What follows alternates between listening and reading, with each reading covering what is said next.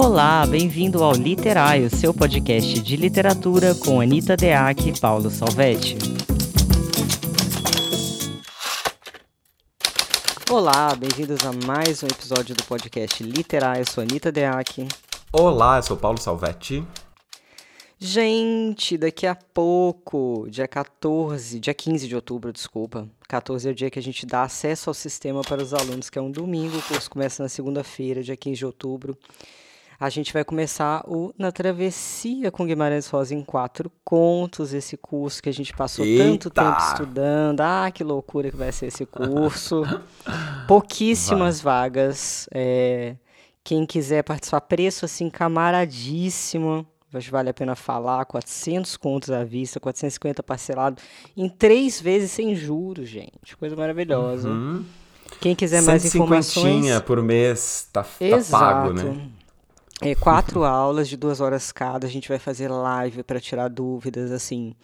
Aulas muito específicas. É, vocês vão descobrir como é que Guimarães é um mestre na construção da linguagem e entender especificamente os recursos que ele utilizou. É, é Uhum. muito refinado o trabalho do Guimarães Rosa, então, mesmo quem não quiser ir necessariamente pela mesma linha dele, vale a pena aprender para então usar a sua maneira. Exatamente. E acho que essa, essa coisa do, enfim, que a gente tem falado bastante aqui no podcast, né, sobre essa coisa de como a literatura pode ser um espaço de aberturas e tal. Nossa, cada vez mais fico, fico lendo Guimarães, né, enquanto a gente está organizando, preparando as coisas.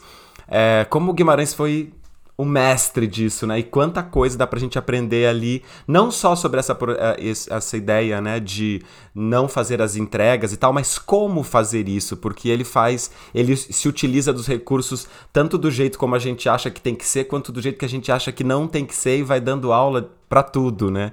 Então, não, não tem a ver, né, Anitta, com escrever nesse sentido regionalista, universal, ou de pegar esse sotaque, não, não é isso. É mesmo de modos de, de, de, de construção profundos, né? Como que o cara foi ali em todos os, os caminhozinhos e, e, e ele tava pensando o tempo todo, né, Anitta, sobre a construção literária. É um cara, assim, extremamente inquieto e que a- acho que passou a vida inteira ali, o tempo todo, m- fez mil outras coisas na vida além de literatura, né? Mas ele deve ter passado a vida inteira pensando em literatura, porque tudo que a gente vê aí, tudo que a gente olha nesse- no- nos cursos de escrita, isso que a galera fica falando por aí, ó, as problematizações acadêmicas, o cara vai em todos os lugares ali e coloca o dedo de um jeito brilhante, refaz a coisa, repensa. Então, dá pra aprender muito estudando Guimarães, é impressionante. Demais. E a gente queria agradecer desde já as pessoas que já se inscreveram. É realmente uma pena que a gente não tenha vagas eternas, porque, como eu falei, o nosso sistema é um sistema próprio. É, Mas é um sistema maravilhoso, gente. Funciona maravilhosamente bem. Mas é uma pena mesmo que a gente não possa abrir sem fim. É, esse curso, vale lembrar que ele não é de eterno, não dá para chegar e resolver fazer daqui a, sei lá, quando as inscrições fecharem, porque a gente vai fechar esse curso, né? Então, outubro, dia 15, quem quiser, descrição do episódio tem link de pagamento, mais informações, pode me procurar, pode procurar o Paulo nos nossos e-mails que vão estar lá também. E dito isso, vamos ao episódio de hoje, que na verdade a ideia surgiu é, quando eu vi o debate da Band, né? E aí me lembrou muito 2018, aquelas posições dicotômicas, né? O, tudo acirrado. E eu lembro que na época eu fiz um vídeo, Paulo, que viralizou é, um texto falando da minha experiência, por que que, que, não, que não era para votar no Bolsonaro e tal. E aí eu pensei que esse pensamento dicotômico que, sei lá, ficou muito evidente né, nos discursos quando a gente fala de política, não raramente ele também acontece na literatura, às vezes para o bem e às vezes para o mal. No caso do Guimarães Rosa, por exemplo, é, o Antônio Cândido e o próprio Paulo Ronay, que são dois caras que abordaram muito bem o Guimarães Rosa, eles vão colocar que o Guimarães trabalhava com opostos, né? trabalhava com o bem e o mal. Até o, o título do romance, Grande Sertão, Veredas, tem uma dicotomia aí entre o que é grande e o que é pequeno. Né? As veredas são pequenos e, e Grande Sertão. É, só que que eu gostaria de colocar aqui, vocês vão ver que em Guimarães não é possível definições muito absolutas, é que sim, apesar de Guimarães ter lidado muito bem com as questões dicotômicas, é, ele sempre, mesmo quando ele fala de bem, mesmo quando ele fala de mal, do diabo e etc., tem sempre um não saber no personagem Riobaldo, por exemplo, que não fecha a questão sobre as coisas. Então, mesmo quando é o bem não se sabe exatamente, mesmo quando é o mal não se sabe exatamente que mal é esse, não se apalpa o mal.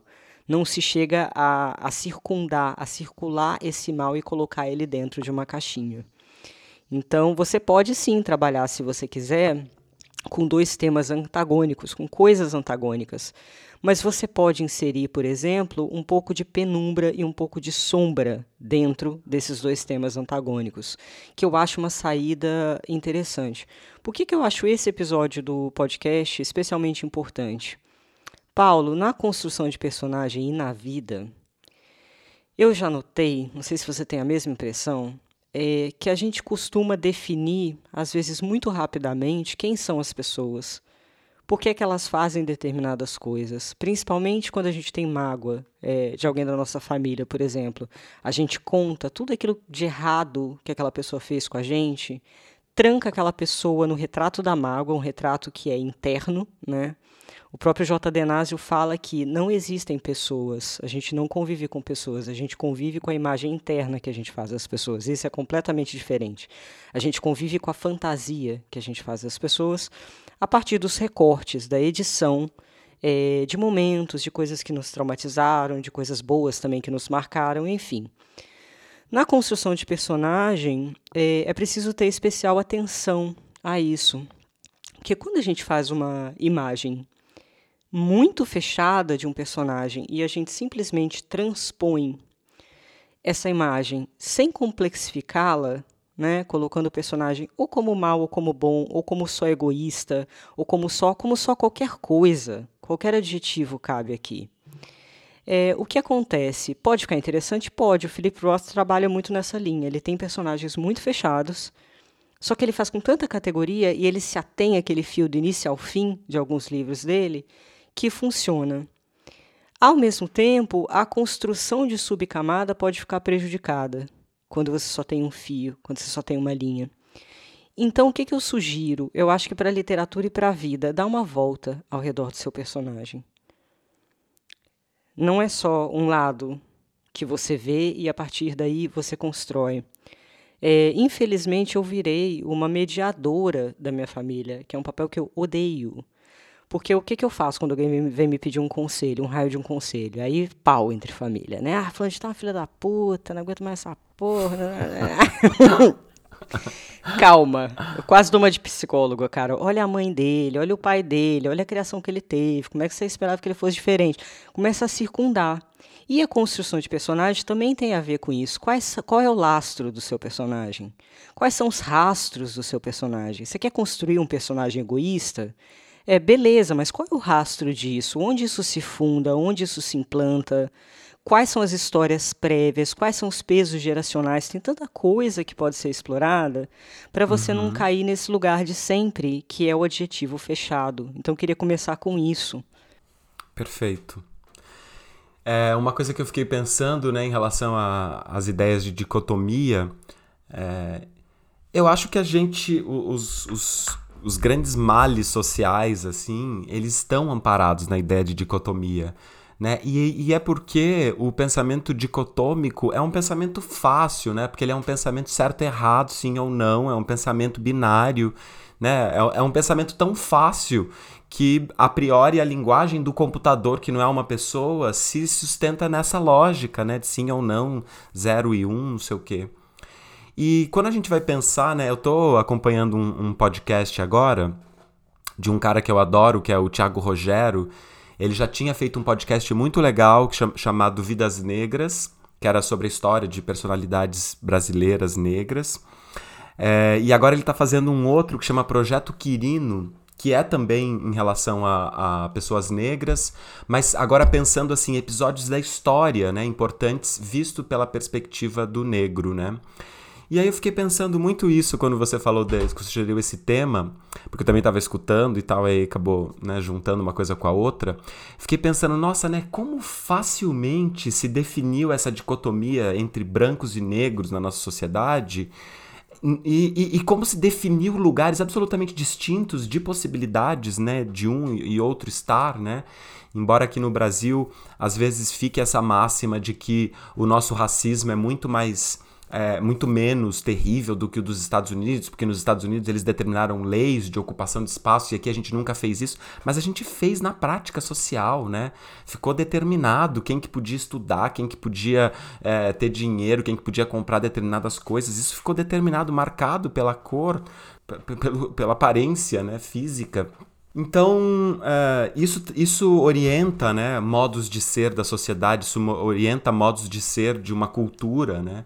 E baseado numa ideia que foi definida só pelo simples fato de, de uma diferença, né, de sim e não. E isso também fica marcado depois, né, na distinção homens e mulheres, quer dizer, toda a organização da nossa sociedade. Hoje em dia que a gente está num tempo de revisão disso, mas toda a nossa cultura foi baseada nessa simplicidade, né, da, da, da oposição sim e não. E aí, é, tem uma coisa que eu acho que confunde muito, que dá, dá uma impressão, né, pela, pelas leituras que se faz por aí, que a ideia de pensamento dialético é uma ideia de uma coisa ou outra, né? E o que eu queria colocar aqui, que eu acho importante, que daí junta com tudo isso que você estava falando aí anteriormente, é que a ideia do pensamento dialético não é, não é simplesmente né, o, o branco e o preto, uma, uma coisa oposta ou antagônica à outra. Né? A ideia do pensamento dialético são as possibilidades de um lado e do outro, mas também prevendo o caminho. Né, que existe entre uma coisa e outro, né? Essas, essas milhões de nuances possíveis entre uma coisa e outra. E aí eu acho importante a gente fazer essa reflexão que você estava falando, né? Tanto na prática ali da construção de personagens, por exemplo, é, então, nessa possibilidade, né, por exemplo, se eu quiser olhar para alguém por uma perspectiva é, de vilão, né, por exemplo, você estava falando aí, eu estava lembrando que há um tempo atrás eu estava na casa da minha mãe e a minha mãe e, e meus tios estavam juntos lá e a gente estava confraternizando e começou uma conversa sobre meu avô e, e, meu avô foi muito vilão, assim. Ele era um cara desses, sabe, esse estereótipo do alcoólatra, violento, enfim. E, e, enfim, isso gerou muitas mágoas, né, na, nos meus tios, na minha mãe, enfim, eles viveram mil problemas em decorrência disso. E obviamente que a memória do pai, né, embora tenha essa coisa do pai, do afeto, ela tá marcada, né, por esse lado. Mas aí eu lembro de um tio meu que começou a problematizar de onde é que vieram essas dificuldades dele de se relacionar, de onde é que veio essa coisa do álcool, né, esse vício, de onde é que veio essa violência. E aí foram chegar em lugares muito terríveis assim da infância do meu avô, de como que era a minha avó, de o que que a, a minha bisavó, né, no caso, de o que que a minha bisavó tinha passado e em decorrência, né, que ela, que ela teve que fugir de casa com os filhos, não tinha onde morar, enfim, todas as coisas que ele teve que passar. Então, eu acho que é exatamente esse, esse circular aí, a figura do, dele que eles estavam fazendo nesse momento. E aí começaram eles mesmos, naturalmente, né, a, sem que isso é, precisasse né, virar ali uma discussão teórica, mas eles mesmos começaram a dar essas novas nuances e facilitar até a compreensão deles, né, das, das dificuldades, dos traumas vividos e tal. Né? Claro que isso não é simples assim, mas só para dar esse exemplo. Então, é, eu acho que a gente tem que pensar, ter tanto essa clareza né, na construção do personagem, mas acho que a gente tem que ter essa clareza em relação a, a, a, ao, ao, pensamento de modo geral, né? Então, mesmo um pensamento de ordem da, da composição da moral, da composição da ética, a gente sempre tem que estar atento para ver se a gente não está né, no, no, próprio pensamento da, do, do livro, né, na, na própria concepção, no conceito ali, se a gente não está olhando as coisas só por um lado e o quanto a gente pode se enriquecer se a gente der essa volta né, que você está sugerindo, não só em relação ao personagem, mas em relação aos elementos todos da, da, da narrativa que a gente vai usar. né? Porque aí, é, por isso estava pensando nessa coisa da dialética, né? Às vezes a gente fica nessa ideia de que a dialética é uma coisa ou outra, e daí fica repetindo essa lógica de, do bem e do mal, né? E talvez isso possa ser uma possibilidade, né, Anitta? Porque a literatura também pode servir para isso, para a gente botar uma lupa e mostrar como que, por exemplo, essa lógica do, do certo e do errado, do bem e do mal, como que ela mesma, quando observada ali, né, quando, com isso em questão, pode também revelar muita coisa. Então a literatura pode também ser espaço disso. Mas tem que tomar sempre cuidado para a gente não repetir, porque fica muito próximo de maniqueísmo, né, essa, essa, essas visões, e muito simplificada, né, como você falou, sem complexidade. Eu falei no último episódio sobre o Abdharma. Acho que não. Ah, eu tenho. Eu morro de medo de virar uma velha com Alzheimer no podcast. e começar a repetir as mesmas histórias que eu contei, mas foda-se. É, porque eu tô lendo, tô estudando o Abdharma. O Abdharma é um dos três livros do Tipitaka, que é o, as escrituras budistas, né? E aí no... Ah, acho que você comentou falei, alguma será coisa. que eu falei assim. exatamente essa frase? Porque tá lá que nada provém de uma causa única. Nada provém de uma causa única. E isso é uma coisa, independentemente de crença, esse tipo de coisa, é uma frase muito interessante, porque se você aplica ela à construção de personagem, nada provém de uma causa única, você evita cair naquela solução clichê de ah, fulano de tal é assim só por causa disso. Porque também tem esse problema, né? É, uma coisa é você buscar, num primeiro momento, sim, busque a subcamada, busque entender o que está por trás é, de determinada angústia ou comportamento do seu personagem. Por outro lado, também tome especial cuidado para não estabelecer, não ficar só nessa coisa da causa e efeito, da causa e consequência. Por quê? Porque não existe controle sobre o que causa o quê. Exatamente, né? Nem a medicina é, pode afirmar categoricamente que uma pessoa que. Agora vocês vão encher meu saco, mas é isso mesmo. Uma pessoa que tem câncer de pulmão é porque fumou. Não, cara, você não sabe tantas outras milhões de coisas. O que, que essa pessoa consumiu durante toda a vida dela? Que tipo de sei lá, veneno, né, que hoje em dia tem nos produtos industrializados, esse tipo de coisa. Eu conheço então, gente assim, que teve câncer de pulmão sem ter fumado. É, inclusive aumentou o caso entre, tô me defendendo aqui já que sou fumante veterano, aumentou o número de pessoas que infelizmente têm câncer de pulmão sem nunca terem fumado na vida. Eu vi uma reportagem sobre isso ontem. Então, assim, quando a gente procura a, a causa de alguma, de alguma coisa, a gente também está querendo dominar, às vezes até se proteger. Quando a gente tenta entender completamente uma coisa, a gente sai de uma posição de extrema fragilidade. Porque a gente não está diante do desconhecido, a gente está implantando um conhecido na mente da gente. Aí a gente consegue lidar melhor. Mas no fim, é, Paulo, tudo é uma ficção, a vida é uma ficção. Mesmo quando você vai para terapia, e aí você vai lá, né, debridar as camadas, aquilo que aconteceu na sua vida, e você chega a uma conclusão que, ah, então é por isso. É, eu tenho certeza que milhares de coisas ficam de fora. Inclusive, várias linhas da psicologia é, já, não acham, já não acham extremamente necessário que seja esse processo racional. É, tem outras linhas, né, que se você encontra o gatilho, não interessa tanto essa coisa de causa e efeito. Aí você vai elaborar dinâmicas para lidar com aquilo, sem necessariamente ter que voltar e, e identificar fatos e etc. E aí, aproveitando para falar de construção de personagem, além da questão da causa e efeito, que você tem que tomar muito cuidado, é, é possível, isso eu repito, porque eu acho que isso faz uma grande diferença, a gente vai mostrar isso no, no curso de Guimarães Rosa, que é a questão do, do tratamento do tempo, que é deixar pulsar durante o texto aquilo que faz parte do personagem naquele momento. Então, eh, a questão ela não tem que ser apresentada na mesma maneira de sempre, apenas colocada ela tem que ser expandida, ela tem que ser trabalhada em múltiplas camadas, em várias esferas, inclusive da linguagem, diferentes abordagens, porque o Guimarães tinha disso, né? ele pegava uma palavra e aí ele mudava a preposição, ele mudava a conjunção, ele fazia organizações sintáticas que colocavam a mesma palavra em contextos completamente diferentes. Então ele é um autor que ele sempre desdobrou a palavra. É muito bonito ver isso no texto dele, que vocês vão ver nos contos que a gente vai abordar. Quando a gente pensa em dicotomia, né, algo contra algo, A gente está falando de contraste, estabelecer contraste também. É, o contraste ele é importante na construção literária, porque é a partir do contraste, existem trabalhos maravilhosos de como estabelecer um bom contraste na literatura, o contraste ele, ele brinca com o volume e com a profundidade das coisas. Né? Não à toa nas artes plásticas você tem a, a, coisa da luminosidade como aquilo que confere profundidade a um quadro. A gente pensa no quadro dos quadros das obras do Velázquez, por exemplo, que era o mestre da luz, né? Goya, inclusive, Goya. É, você fica realmente estupefato na frente de um quadro de Goya.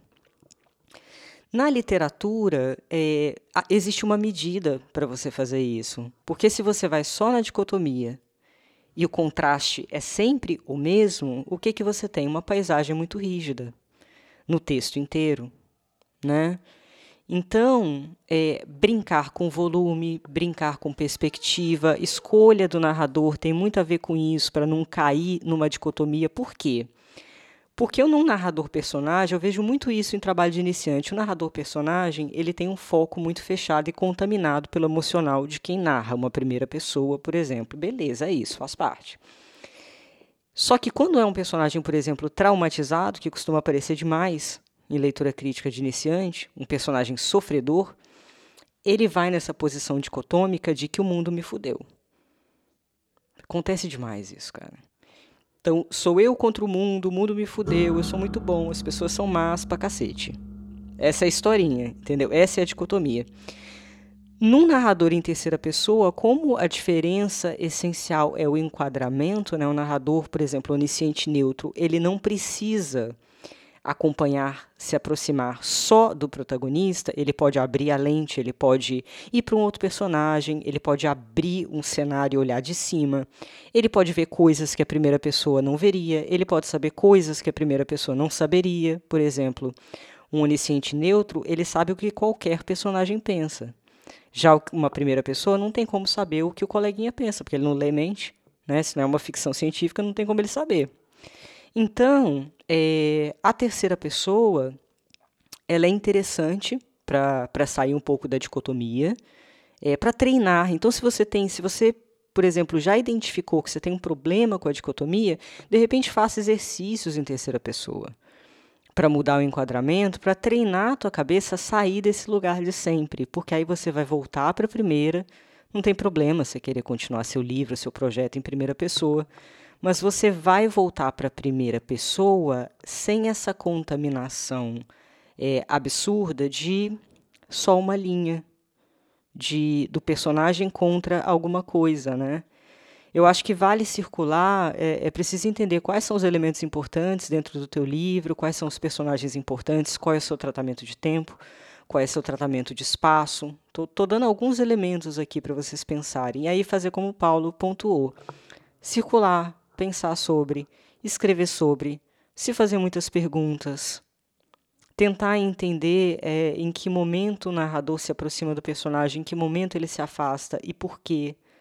É um jeito de ir conferindo cada vez mais complexidade ao texto, né, Paulo? Uhum. Não, e você, você fez referência aí, né, essa ideia da, da pintura, tal, da pintura barroca, que também tem essa, essa ideia dos contrastes, né? E aí, se a gente for pensar, a, a arte barroca, por exemplo, ela é uma arte que está num contexto muito parecido com o nosso, né, nesse sentido de que havia uma cultura muito muito cindida, né, por valores em construção muito diferentes, né? Por exemplo, o barroco ele se institui ao mesmo tempo porque tinha lá surgido é, Martinho Lutero tentando fazer a reforma da, da Igreja Católica, né? Então revendo mil valores, mil coisas que para a igreja eram importantíssimos, inclusive para o próprio enriquecimento da igreja, né? E por outro lado, a igreja queria tornar as coisas mais severas, né? Então, a gente tem esse movimento aí da reforma protestante e da contra-reforma. Daí a gente vê que, por exemplo, nessa época mais ou menos, a gente tem figuras como é, Spinoza, né, o filósofo Spinoza, que ele estava tentando relativizar, ele não estava dizendo, ele estava tentando dizer assim, não, gente, peraí, não é céu e inferno, não é, é Deus e na terra, Deus são todas, todas as coisas, né? E o cara foi expulso da igreja porque ele estava ali num pensamento fora do dicotômico, tentando ir pelo entre, né? Ou então é, Galileu, Galileu Galilei também mesma coisa, né? O Galileu estava vendo, estava constatando as coisas e foi obrigado a mostrar que não, a, a, a, confessar que não, que era tudo mentira, que, que ele não tinha visto nada, que a Terra não, não, tinha essa estrutura, né, heliocêntrica e tal. Enfim, só para a gente pensar que é, às vezes, né, a gente também fica consumido por esses momentos e a gente fica uh, gente, inevitavelmente essas coisas passam a fazer, né, fazer parte da gente, mas a gente daí tende a ficar enxergando as coisas só para um lado, né? Por exemplo, a gente que tem tendências mais de esquerda, né, é, ou totalmente de esquerda, é, às vezes a gente também deixa de relativizar até quando vai pensar sobre essa própria questão política, né? Porque vai dando um desespero assim de falar assim, não, mas é, é, é fica evidente a burrice, a vilania, a maldade, né? Que está às vezes incutida no pensamento quando a gente olha a direita e tal, a, o, o, liberalismo e tal, mas é, é, é sempre importante parar para pensar e, e, se a gente vai, vai brincar com a palavra, né? Se a gente está jogando aqui, se a gente está construindo com a palavra, se a gente está é, é, criando é, realidades né, a partir da palavra, é legal saber como é que a gente se aproveita de tudo isso. Né? Não só se aproveita só do modo como a gente pensa exatamente, mas naquilo que você sempre comenta, né? Como é que a gente se enche de todas as coisas que são esse mundo eh, no nosso entorno, né? E tudo isso pode nos inspirar. Né? Por exemplo, eu peguei aqui, lembrei aqui de um, de um poema também barroco, que é um dos do, no, o começo da literatura brasileira, né, que é o Gregório de Matos. E o Gregório de Matos ele, ele faz uma coisa muito maravilhosa nessa pegada aí do, do da dicotomia num poema aqui que eu vou ler rapidinho, que é assim: Pequei, Senhor, mas não porque hei pecado, da vossa alta clemência me despido. Porque quanto mais tenho delinquido, vos tenho a perdoar mais empenhado. Se basta a vos irar tanto pecado, a abrandar-vos, a, a abrandar-nos, sobeja um só gemido, que a mesma culpa que vos há ofendido vos tem para o perdão lisonjeado. Se uma ovelha perdida e já cobrada, glória tal e prazer tão repentino vos deu, como afirmais na sacra história, eu sou o Senhor a sua a ovelha desgarrada. Cobrai-a, e não queirais, pastor divino, perder na vossa ovelha a vossa glória. Então, o, o Gregório de Matos ele faz um jogo maravilhoso aqui, porque ele tá ali, né, no meio dessa confusão. Quer dizer, estamos pensando, o Brasil tá começando, o Brasil tá se instituindo. É um país de origem católica, né? Junto com o Brasil tá vindo ali a Companhia de Jesus, né? Os jesuítas e tal. E aí ele vai falar assim: tá bom, então, então vamos, vamos ver um negocinho aqui. Bom. Jesus tem que perdoar, não tem? O negócio dele não é perdoar? Uhum. Eu tenho que pecar, não tenho? então vamos deixar esse negócio claro, caramba. Eu peco, você perdoa e a gente fica feliz, um faz feliz o outro, né? Mas você vê que ele, o jogo linguístico que ele faz disso é altamente filosófico, porque daí vai problematizar, né? Não um lugar e o outro, mas vai problematizar a ordem das coisas, né? Obviamente que ele tá tirando um sarrão da cara aqui com isso aqui, embora seja, né? Não é à toa que ele ficou conhecido como boca de inferno, porque obviamente que as pessoas pessoas não estavam, né, talvez apropriadas para esse tipo de ironia. Mas ele tá aqui colocando fogo no negocinho, né? E fazendo a galera ficar com a cabeça pirada, né? Então, se aproveitando dessa dicotomia, né, do pecador e do perdoador, né, daquele que concede o perdão, é, e, e, fazendo uma, uma, um jogo lógico ali por meio das palavras que coloca tudo em questão, né? Sem necessariamente dizer quem que tá certo, quem que tá errado, fazendo ali uma grande, uma grande nova jogada com isso, né? Uma nova jogada de ideias. Eu gosto de trazer Helena Blavatsky, que foi uma grande estudo, estudiosa dos opostos, né? Ela sempre falou que os opostos estão na mesma reta, são apenas variação. Eu gosto muito desse conceito da Blavatsky. Uhum. É um passinho, sabe? Exato. É um passinho, é um, de, é um degradê. E o Gregório de Matos foi maravilhoso você ter trazido ele, porque para mim ele é um cara que trabalha com registro altíssimo e não há afetação, não é firula. Uhum. E é barroco, né? Porque poderia ter toda a firula Super. do mundo nada sobra. Olha esse poema perfeito que você trouxe. Nada sobra. Não, não há uma palavra que sobre aí. E também não há nenhuma expressão esvaziada de sentido. Que a firula ela acontece, vê, vê aqueles registros altíssimos que a pessoa acha que está arrasando, entendeu? É, Usando você vai pegar lá o, o Olavo Bilac, naquele né, fala com um monte de palavra, não falou nada, né? Falou não que, falou que nada, o vaso era não verde. sobra nada. Exato, o vaso era verde. Então, é, é bonito isso, né? Porque a gente está falando de precisão. E aí, eis a precisão que interessa. Não é precisar o bem, não é precisar o mal, não é precisar no sentido de conter o personagem e colocar ele dentro de uma garrafa, que nem um caranguejo. Sabe aquelas garrafas de álcool que tem um caranguejo dentro? Não é isso. É precisar no sentido de colocar a, a, a precisão é, na palavra também. Não deixar sobrar, né? não deixar faltar, porque às vezes também falta é, e trabalhar um pouco mais essa, essa fronteira, né? esse limite, entender qual é o seu entendimento da fronteira do seu personagem. Essa é uma pergunta interessante. Uhum. É, você já se perguntou né, o, que, o que é necessário? Você estava me contando antes daqui. É... Ah, não posso adiantar essa informação, não, que é do curso de Guimarães Rosa. Mas a gente estava falando sobre um personagem específico que, que se transforma, né? Estava dando outro exemplo, quer dizer, ficções. Tem o negócio do, do avô, né? Que você falou uhum. agora também, que ele se transforma. E você falou antes da gente começar a gravar de uma personagem que as pessoas começam a acreditar que ela é uma coisa, ela também, enfim. Uhum. É, e aí tem essa coisa de como a linguagem, né, a contenção, ela também transforma. E o que é preciso acontecer para um personagem mudar? O que, que é preciso acontecer para um personagem tomar um outro caminho? Né? É, quais são os diversos elementos para você não trabalhar só com causa e efeito de uma coisa para outra, que fica pobrinho às vezes?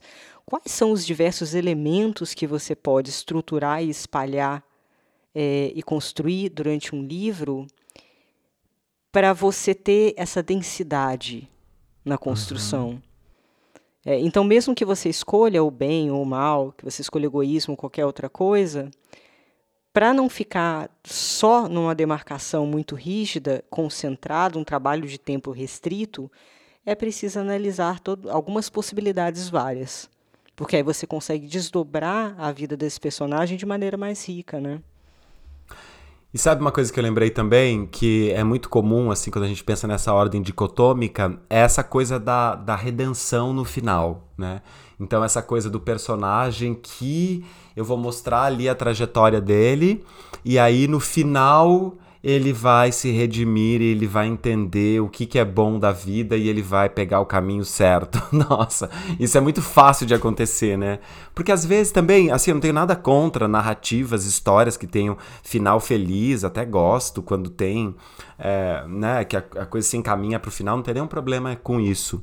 Mas a gente tem que tomar cuidado com a facilidade, porque isso, né, Anitta, acaba configurando uma saída fácil, ou pode acabar configurando uma saída fácil. Né? Então é, é muito importante a gente perceber isso, porque assim, tem uma coisa que eu acho que eu aprendi em algum momento da minha vida, que é assim, é muito difícil você acreditar que uma pessoa se transforme completamente, né? Ainda mais depois que ela tem uma certa idade, assim. Você vai aprendendo uma coisinha aqui, uma coisinha ali, vai se exercitando e vai melhorando um pouquinho ali. Agora, você acreditar, né? Eu sempre falo para os meus amigos em crise de relacionamento, sempre falo assim, ó, vamos fazer, vamos fazer o seguinte, não dá para imaginar que ele ou ela vão melhorar, que eles vão, não, daqui um mês, não, ele falou que vai ser outra pessoa. Não acredite, é mentira. Não vai ser, não vai ser porra nenhuma. Daqui dois meses vai voltar a ser a mesma, a mesma coisa, né? O que tem que mudar é outra coisa, né? Como se joga sendo desse modo, talvez se você quiser mudar. Né? E aí talvez isso também serve para a literatura, se a gente quiser trabalhar ali num registro mais realista, né? Num registro em que, claro, fantasticamente pode acontecer qualquer coisa.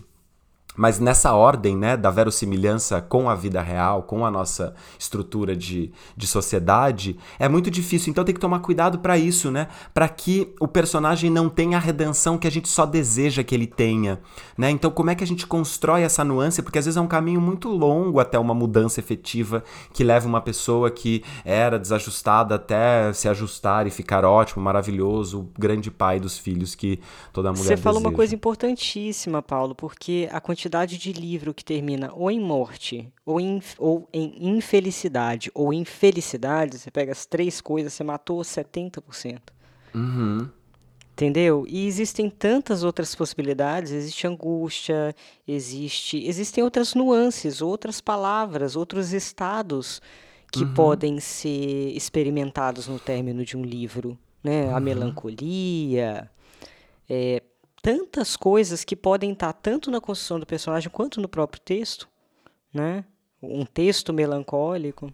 A disposição mesmo para um estado de abertura, né? Porque às vezes a gente quer terminar nessa coisa do o que, que é dar um desfecho, né? Então fica nessa coisa da repetição do, do filme americano, né? Que quando termina, termina. Você sabe que terminou, você dá aquela choradinha e você sabe, sabe já, seu corpo se prepara para levantar do cinema, se for o caso, né? Então tem esse código, né? Mas a gente não precisa reproduzir sempre esse código, né? A gente pode ali criar uma coisa que se a pessoa vira a página não tem mais e acabou. E aí ela que se vire com isso, né?